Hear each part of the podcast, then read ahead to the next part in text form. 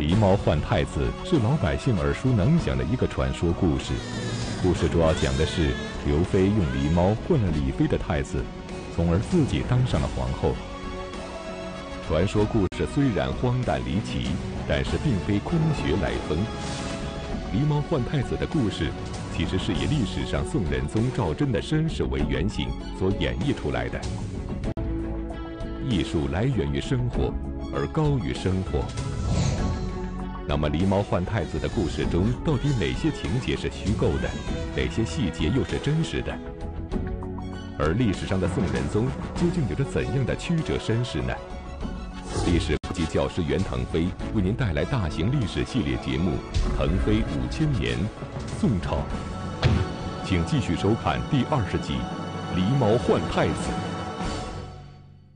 上一讲啊，咱们讲把持北宋朝政十一年的刘太后，终于呢没能逃脱生老病死这个自然规律，六十五岁的那一年重病归天了。刘太后走的时候啊。留下了遗诏，要求这仁宗皇帝呢尊杨淑妃为太后，然后呢共同处理军国重事。那么这个宋仁宗自然呢是要遵守自己母亲的这个遗诏，那就准备尊这个杨淑妃呢为这个太后，因为这个她打小呢就是刘太后和杨淑妃共同抚育大的，所以这杨淑妃对于她来讲呢也就相当于是自己的这个干妈。因此，尊自己的这个干妈为太后也很正常，而且呢，在这个仁宗皇帝继位之后十多年，一直是跟刘太后一起处理军国重事，母子俩呢也很和睦，也没有因为这个太后参决国政啊，母子俩发生什么矛盾，所以这个宋仁宗呢就准备遵守刘太后的遗诏。但是呢，仁宗皇帝想尊奉太后的遗诏，大臣们可不愿意这么干。为什么呢？就是中国古代，我们知道那是男权至上的时代，这个后妃干预国政，这是非常忌讳的事儿。用中国人的话讲，就是聘鸡司晨，那叫母鸡打鸣。嗯，母鸡应该下蛋的，替这个皇家繁育后代就完了。你干预朝政，那就。那母鸡打鸣，所以聘鸡司晨的结果呢，必然是国家要灭亡。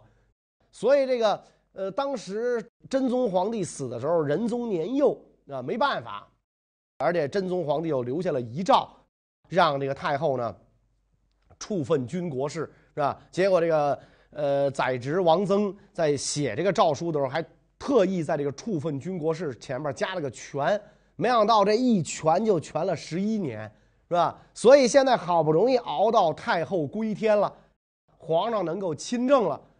如果再让后妃干预朝政这种事儿发生，所以这个大臣们就是非常不乐意了。因此，这个，仁宗皇帝坐在龙椅上，把自己准备遵守太后遗诏的决心跟这个大臣们呢讲了一遍。这大臣们就开始在底下纷纷议论，呜呜呜，这声就起来了。正在这个时候。仁宗皇帝的八叔赵元衍进宫来吊丧。进宫吊丧的时候呢，他一看这个，呃，皇帝和大臣们正在议论，就是要不要遵守太后遗诏这事儿。赵元衍扯开嗓门就喊，说太后是皇上亲生母亲的尊号，说这个刘太后呢加太后这称号已经很勉强了，怎么还能给杨妃加太后称号？而且呢，要跟她共议军国大事呢。他这话一说完，皇上就纳闷啊，说这个这个什么意思？什么叫皇帝亲生母亲的称号？难道刘太后不是朕的亲生母亲吗？底下这帮大臣一听，一听嗡，更是炸了营了。那因为这个，这可是大宋朝头等机密大事儿，只有高级的。大臣，比如宰相吕夷简这样极少数的人知道这个秘密，大多数人都不知道这是怎么回事儿我一听一听八皇叔这么讲，怎么了？嗡嗡就乱了。八王爷赵元衍的一席话，不但否定了给杨妃加太后称号的决议，也在无意中解开了宋仁宗的身世之谜。如果刘太后不是宋仁宗的生母，那么他的生母是谁呢？这个秘密，八王爷本来已经保守了二十多年，可是为什么要到现在揭开呢？赵元衍左右一看，是吧？心想豁出去了，一直就在等着这一天，就盼着这一天呢。反正我说的也是事实，说我我我也我什么也不怕，我也不是胡说八道。所以这个赵元衍就跟皇上讲，说自古治天下莫大于孝。说陛下您现在在龙椅上坐了十几年，您都不知道自己的亲生母亲是谁，你这怎么能叫孝呢？他这话一说完。皇上更似晴天霹雳一样，一大炸雷，咔啦打脑门上那种感觉，什么意思啊？这个朕自出生以来就跟刘太后喊妈呀，喊了二十多年，她怎么不是我妈呀？那我妈在哪儿啊？她为什么不要我呀？所以这个仁宗皇帝一着急，顺座就站起来了，按着这龙书案呢，就问这个八王爷说：“皇叔，您说太后不是朕的生母？”那朕的生母是谁？她在哪儿？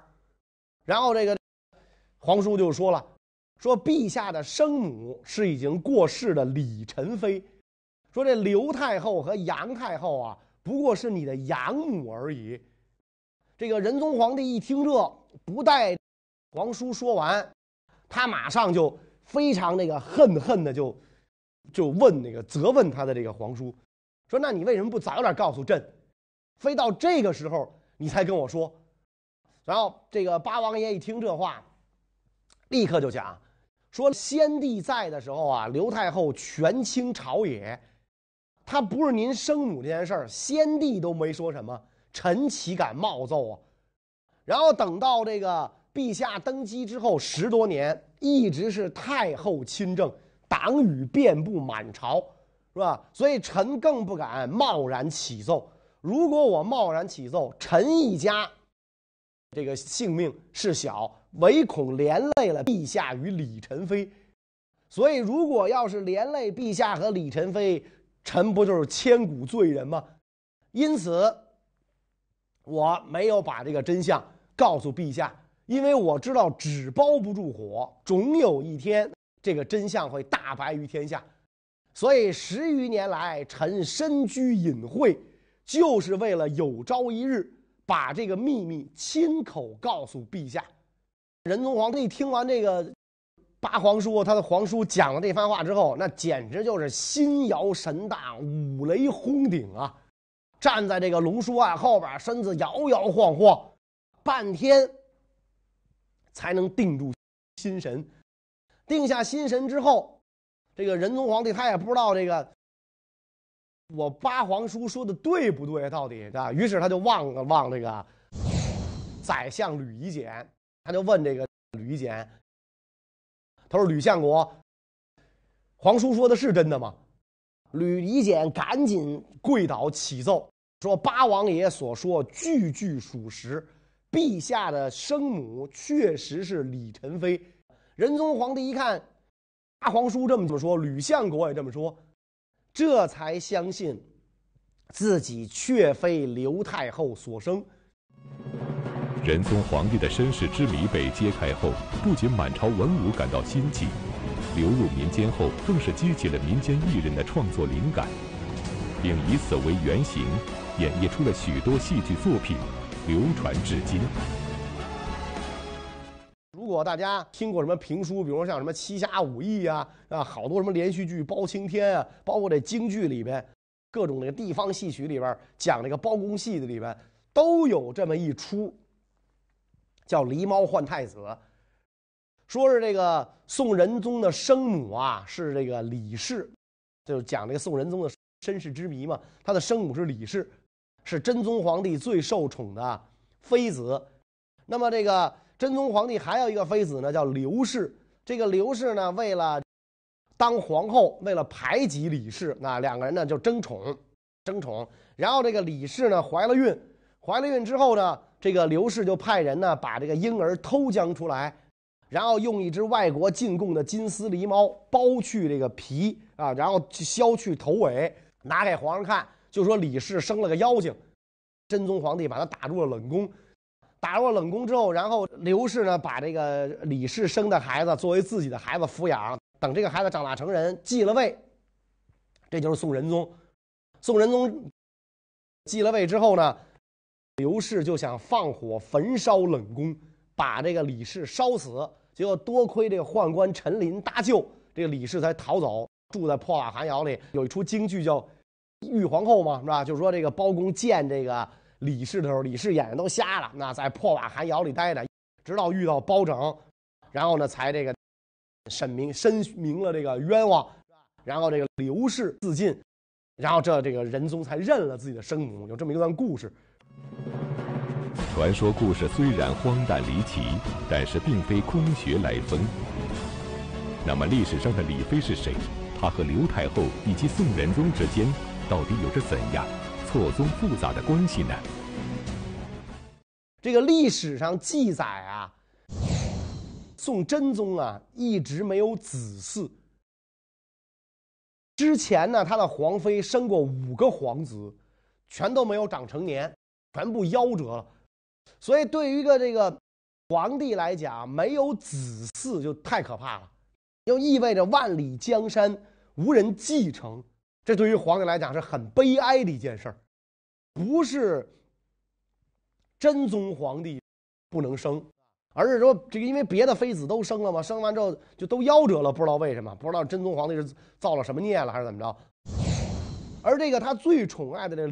刘妃她生不出孩子来，她想当皇后，但是你没有孩子的话，大臣反对，不让她当皇后啊，所以他就打主意，怎么办呢？最好的办法就是借腹生子，哎，我让别人跟皇上生，生完之后我说这孩子是我的，那既然要借腹生子，他就要看，得是我熟的人呐，你不能我不认识的人，生完了跑了那哪成啊？那得我身边的这帮人，而且这个人呢。最好是呢，我的亲信啊，跟我铁瓷，然后呢，这个性格又比较懦弱，不会反抗，那这样的人是最好的。眼睛往周围学么这么一圈哎，他就把目光放到了自己的侍女李氏的身上啊，也就是后来的这个李宸妃，仁宗皇帝的生母。这个李氏啊，杭州人，江南美女，这个容貌。漂亮，很出众啊！而且这个性格比较温婉。他的父亲呢，当年在吴越王殿前为臣。吴越降宋之后，他的这个父亲呢，就带着全家呀到汴梁来居住。他父亲来到汴梁，这个就是走到路上，可能就是因为这个风霜劳苦啊，或者水土不服啊，就病逝了。所以到了汴梁之后，他的继母带着他的弟弟改嫁了，是吧？因为他的。他亲妈已经死了，这是他父亲娶的后妈，给他娶的后妈叫他继母，所以人继母带着那个亲儿子人改嫁了，他就没人管了。当时他就十几岁的年纪嘛，没人管了，没人管怎么办呢？就只好剃度出家啊，就到一个尼姑庵里啊，就当了一名小尼姑啊，就剃度出家。结果呢，也巧，他遇到了这个贵人，贵人是谁呢？就是真宗的刘妃。刘妃正巧到这个尼姑庵呐，拈香礼佛。拈香礼佛的时候，就遇到了，呃，李氏啊，就后来的李宸妃。正好李宸妃可能出面负责接待吧。然后两个人一番对谈，这个刘妃呢就觉得这个李氏就是肯定出身是大家闺秀啊，因为也举止端庄，言辞得体。俩人就越聊越投机，一聊这个李氏的身世，刘飞深表同情。为什么呢？姐儿俩呀类似啊。我们这个上一讲讲过，刘飞人家家也是官宦出身，也是因为父亲早死，然后这日子过得清苦，最后被迫到大街上去敲鼓卖唱，所以他跟那个李氏啊同病相怜。因此呢，就跟这李氏讲说：“你你啊，干脆甭跟那儿做尼姑了，还俗吧，跟我进宫吧，做我的侍女。这个咱姐俩平时做个伴儿，经常能聊聊。”这样的话呢，就把这李氏接进宫中，做了自己的这个侍女。传说故事中，李妃进宫后深得宋真宗的宠爱，而刘妃为了与他争夺皇后之位，策划了狸猫换太子的阴谋，陷害李妃，并把她打入冷宫。那么，历史上刘妃和李妃之间是否真的上演了后宫之争？而李妃又有着怎样的遭遇呢？这个刘妃呢，就让这个李氏。做皇上的私寝，就是给皇上叠被子吧。那你想，那个真宗皇帝他不是吃素的吗？所以看到这李氏年轻貌美，这私寝就变成了侍寝了，叠着叠着被子就跟皇上叠一被窝来了，就变成了皇上的侍寝了。所以这个李氏后来就很争气，怀孕了。李氏怀孕之后，真宗皇帝封她为才人，加封她为才人。有一次，李氏跟随皇帝出游，这个这举手投足啊，一抬手，啪，把头上的玉钗打落在地。玉钗落地之后，真宗皇帝在心中默念，说：“如果这个玉钗落地完好无损，那么李氏就一定会给我生皇子。”然后这个太监过去把这玉钗捡起来。皇上问：“我说这玉钗有破损吗？”太监一看，哎，说没有，完好如笋。呀，皇帝说：“苍天保佑，看来我这回一定有儿子。”结果这个李氏果然，呃，十月怀胎，一朝分娩，真生下了一位小皇子。这个真宗皇帝激动的不得了，把这个小皇子啊赐名叫寿义，后来改名叫赵祯，这就是仁宗皇帝，真宗的独生儿子。刘妃得知这个李氏产子，就跟真宗商量，说：“我想把这孩子抱过来，我来抚养啊！我跟那杨淑妃，我们俩一起抚养。因为这个真宗皇帝跟刘妃的感情最好嘛，所以就默许了。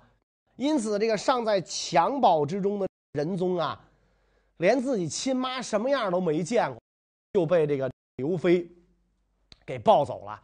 所以，这个他长大之后。”就广这个刘妃，就是后来的刘太后了，叫大娘娘；广这杨淑妃呢，叫小娘娘。他的这个这个呃亲妈是谁，他根本就不知道。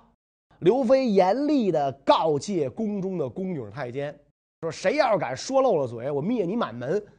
因此，没有一个人敢跟仁宗皇帝讲，说这个你不是这个刘妃亲生。啊尤其等刘妃做了皇后之后。母仪天下，正位中宫，更没有人敢得罪刘皇后，所以宋仁宗一直就以为刘皇后是自个儿的亲妈。李氏呢，我们讲他又比较胆小懦弱，所以眼瞅着自己的儿子被别人抱走了，那也不能表现出任何不满的情绪，否则的话呢，他就害怕这个说自己这个出事儿事小，那他怕连累自己的这个儿子。这样的话，光阴荏苒，岁月如梭，等到这个仁宗皇帝继了位，刘皇后也就变成刘太后了。刘太后就担心呢，有朝一日这个李氏跟这个仁宗皇帝会见面，所以怎么办呢？就把这个李氏啊软禁在后宫当中。李氏每天就是想着自己的儿子，以泪洗面。这个仁宗做了皇帝了，但是呢，因为他年龄还小，大权握在这个刘氏手里，所以没有人敢跟皇帝诉说这个太后不是你亲妈，你亲妈在冷宫里边那哭呢，没人敢跟他说。所以这个李氏整天这么以泪洗面，一一想这个亲生儿子见不着，越想越郁闷，所以就在这个冷宫当中啊，就去世了。李氏临终前。有一位好心的大臣呢，上了一份奏章，就跟这个仁宗皇帝就讲：李才人呐，伺候先帝有功劳，那如今呢，他这个早逝，应该下诏呢，册封他为妃。仁宗皇帝一想，都想不起来这李才人是谁啊？一想，那行是吧？好事总是要做的嘛。仁宗又非常善于行仁政啊，对身边人都很好，何况对自己母亲辈的人呢，就下诏。册封李氏啊，这个才人为李宸妃，等于这个宸妃都是后封的。他原来在这个宫中啊，就是个才人封号。这个时候的这个宋仁宗啊，他根本就不知道，那就是刚刚被自己册封的这个宸妃是这个自己的亲妈。所以李宸妃病逝的消息传到了这个刘太后的耳中啊，刘太后终于是长吁了一口气。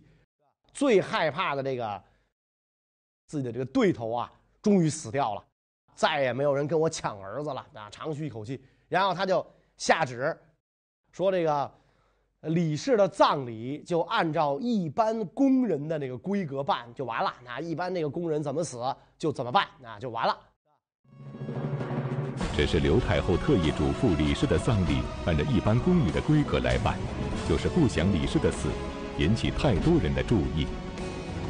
刘太后当时垂帘听政，权倾朝野，按理说她的决定没有人敢反对。但是这一次，宰相吕夷简却坚决不同意。这是怎么回事呢？宰相吕夷简听说之后呢，马上就去见刘太后啊，就跟刘太后讲啊，不能这么干，一定要按照葬皇后的礼节来葬这个李宸妃。当时这个刘太后呢，正在跟这个宋仁宗娘俩商量事儿呢。一看吕夷简闯进来，当着这个仁宗的面就跟太后讲啊，说这宸妃的葬礼不能草率，一定要按照安葬皇后的礼节来安葬。刘太后害怕宋仁宗听见这些话，就赶紧把宋仁宗拉进了后屋啊，拉进了内室。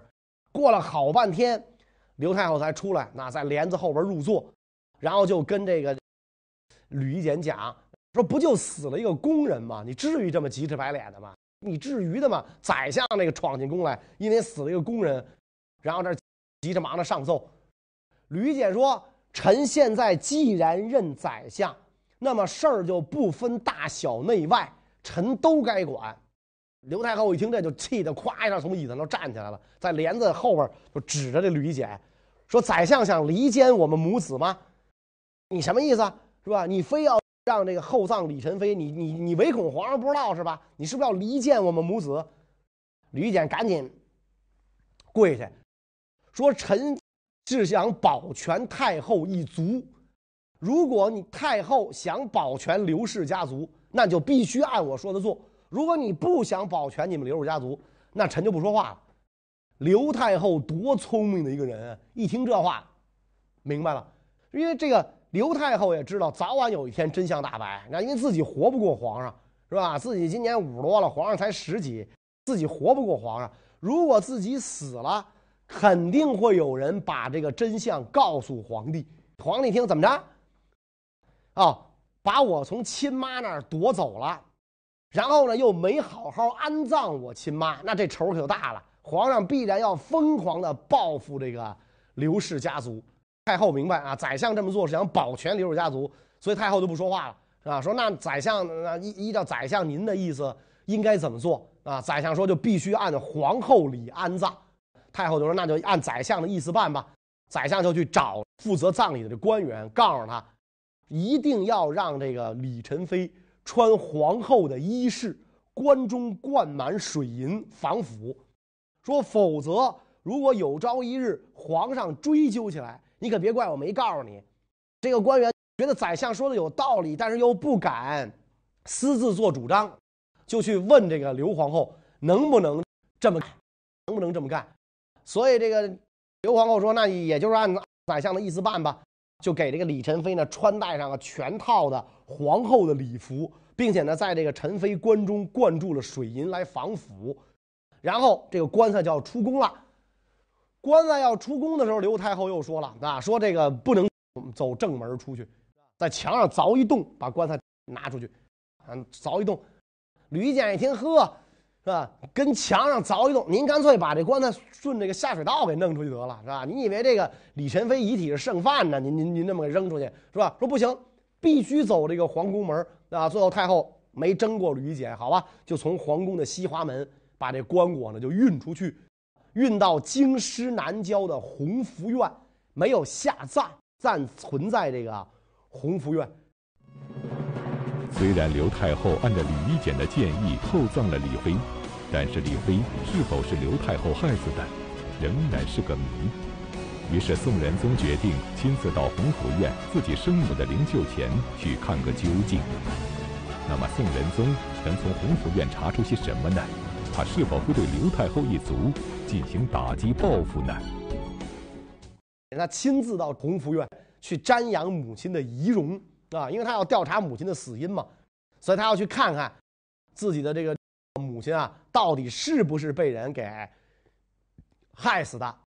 出发之前，他命人派兵包围了这个刘太后的就刘氏的这个宅地。就是如果我一看我妈身上有伤，或者有这个中毒的这种迹象的话，那我就要严厉的打击报复刘氏一族。结果这个仁宗皇帝来到这弘福院，这个先是对着自己母亲的灵柩祭拜，之后命人将棺木打开。棺木一打开啊，仁宗皇帝满眼是泪，往棺内望去，看到自己的生母庄懿皇太后李氏身穿皇后的冠服，安详的躺在这个棺中。由于这个棺中啊注满了水银，所以这个李太后啊尸身并没有腐烂，栩栩如生，就像是这个睡着了一样。仁宗皇帝看到这儿。心里才好受了一点，止住哭泣。既然证明自己的母亲的死不是刘太后给害死的，不是，既然李太后的死跟刘太后没有关系，他就命令撤去围困刘宅的士兵，然后呢，他就在刘太后遗像前啊焚香，说：“这个自今大娘娘平生分明矣。”什么意思呢？就是说证明了你是清白的。所以，这个证明了这个刘太后清白之后，宋仁宗下诏，按照刘太后的遗诏，尊杨太妃为太后，但是呢，不允许她处分军国事了。那就是你，你不能干政了，你可以做太后，不能干政。然后，他追尊自己的生母李宸妃为皇太后，上谥号呢为庄懿皇太后。将这个刘太后啊和自己的这个亲生母亲李太后的灵柩同时运往真宗皇帝的永定陵，跟这个真宗皇帝呢一起下葬。仁宗皇帝为了表示对这个生母和养母的共同的尊重，专门建了一座奉祠庙来供奉这两位太后的这个灵牌。所以，我们从这一点上看啊，仁宗皇帝也确实。真的是宅心仁厚的一位仁德天子，是吧？你说他要换了一般的皇帝，是吧？就是亲妈被害死了，你弄得我二十几年不能尽孝，那肯定对这个刘太后要这个做出什么不敬的行为来啊？对刘氏一族要打击报复。而你看这个仁宗皇帝，他就很明白这一点。虽然我被从亲妈身边夺走了，但我没受一点罪啊。而且这个刘太后二十多年来。这么这个抚养我，我能成长到今天，离不开他的帮助和提携，因此对亲妈和养母都按自己亲妈那么对待吧，就这个意思。所以这个仁宗皇帝真的是这个这个中国历史上少见的仁德之君嘛，所以他能够很好的处理刘太后和李太后这件事儿，也说明了他在政治上成熟了。因此，仁宗皇帝继位之后。广行仁政，不但在这个宋朝历史上，甚至在中国历史上，都是少有的一位仁德天子。那么，关于这个呃仁宗皇帝都有哪些仁政啊？关于这个的问题呢，我们下一讲再讲。谢谢大家。